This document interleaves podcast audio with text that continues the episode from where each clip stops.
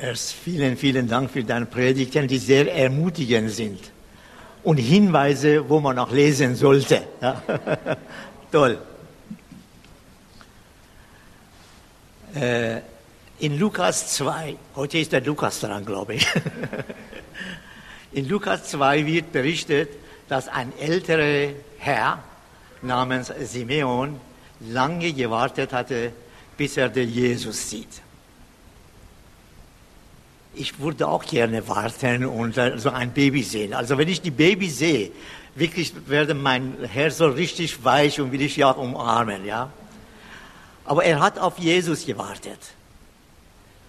Und äh, als er das, diese Baby sieht, sagt äh, wortwörtlich, Herr, nun kann ich in Frieden sterben. Der war so außer sich eigentlich, ja. Ich persönlich habe ich dann Jesus natürlich nicht gesehen, also im Körper. Im Geiste, ja, habe ich auch geträumt ab und zu. Aber bin ich sicher, dass er immer mich gesehen hat, als ich auch nicht Christ war. Er hat mich gesehen. Und ich bin sicher, dass er mit aller Macht darum gekämpft hat, dass ich sein Schüler werde. Bin ich überzeugt, weil ich von ganz anderer Ecke von der Welt komme, von was ich islamischer äh, Hintergrund habe. Ja? Aber der Jesus hatte gerade um mich gekämpft. Und zwar ungefähr in einer Zeit von so 80er, 90er Jahre, wo man viele schlechte Berichte über die christliche, sage ich, Sekten im negativen Sinne gelesen hatte. Es gab also gruppenweise, die Leute sie haben sich umgebracht oder wurden die vergiftet. In Alaska, äh, in, in, äh, in Kanada, in äh, Amerika, in Afrika, sogar auch hier in Berlin und in äh, Hamburg. Alle diese Dinge, die ich gesehen habe, die waren eigentlich so ein Hindernis für mich, ja, mich als Christ irgendwie zu bekennen.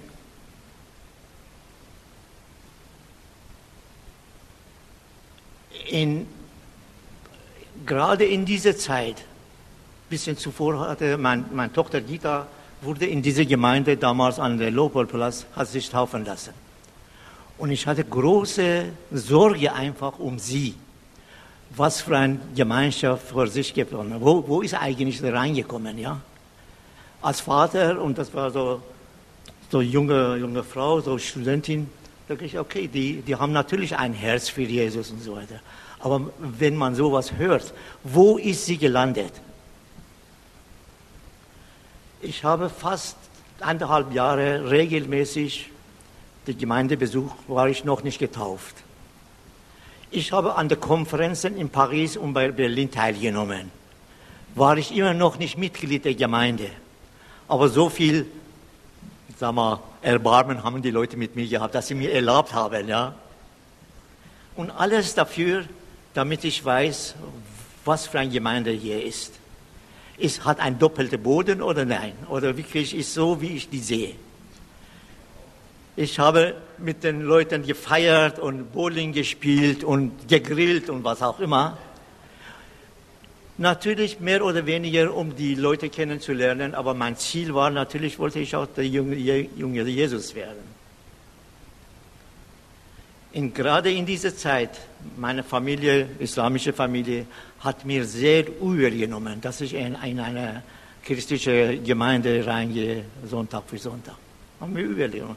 Haben mich boykottiert teilweise auch. Also alle diese Dinge waren nach meiner Meinung Sachen, die der Satan wollte nicht, dass ich Christ werde. Aber der Jesus war stärker. Am 3. Oktober 1999, 99, da, das ist also Tag der deutschen Einheit, und wenn der Klaus Brandt da wäre, hat er gesagt, das ist die Einheit von mir mit Gott. Also wir haben wirklich eine sehr gute Gemeinschaft gehabt. Also, und ich bin Familie Brandt wirklich dankbar, dass die an mich geglaubt hat. Und die haben wirklich ganz, ganz tolle Familie. Der Hanna, als ich getauft wurde in der Leopoldplatz, da war er ungefähr drei, vier Jahre alt. Der war der, einer der ersten, die eben zu der äh, Becken gekommen ist und mich umarmt hat. Ist das da? Ja, da ist er schon, da sitzt schon da, ja. Und ich habe, ich habe später von dem Klaus gehört, sie hat immer für mich gebetet, dass ich ins Wasser gehe.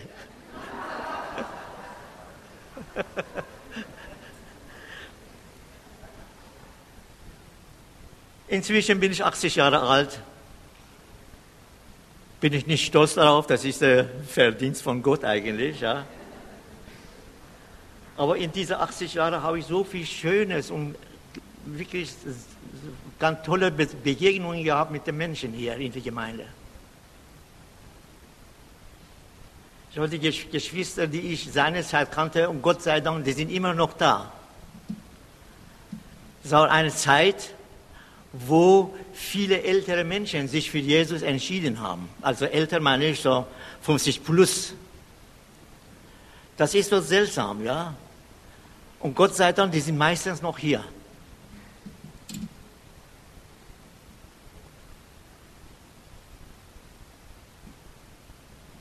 Auch wenn wir nicht immer Gott vor Augen haben. Er sieht uns und sein Geist ist in uns. Das ist nur, eine Gerede, aber inzwischen wirklich glaube ich fest daran, dass er sein Geist in uns ist und uns leitet einfach im Leben. In 1. Johannes 1, Vers 7 steht, doch wenn wir die wie Christus im Licht Gottes leben, dann haben wir Gemeinschaft miteinander und das Blut von Jesus, sein Sohn, reinigt uns von jeder Schuld. Wenn wir nun Brot und Wein zu uns nehmen,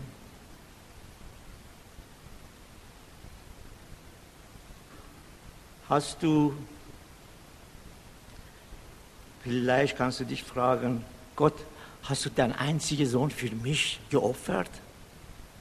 Können wir uns fragen einfach. Dann müssen wir ihn innehalten, still sein und vielleicht hören wir Gott, der mit uns redet. Und er würde mit Sicherheit sagen, ja, ich habe es auch für dich getan.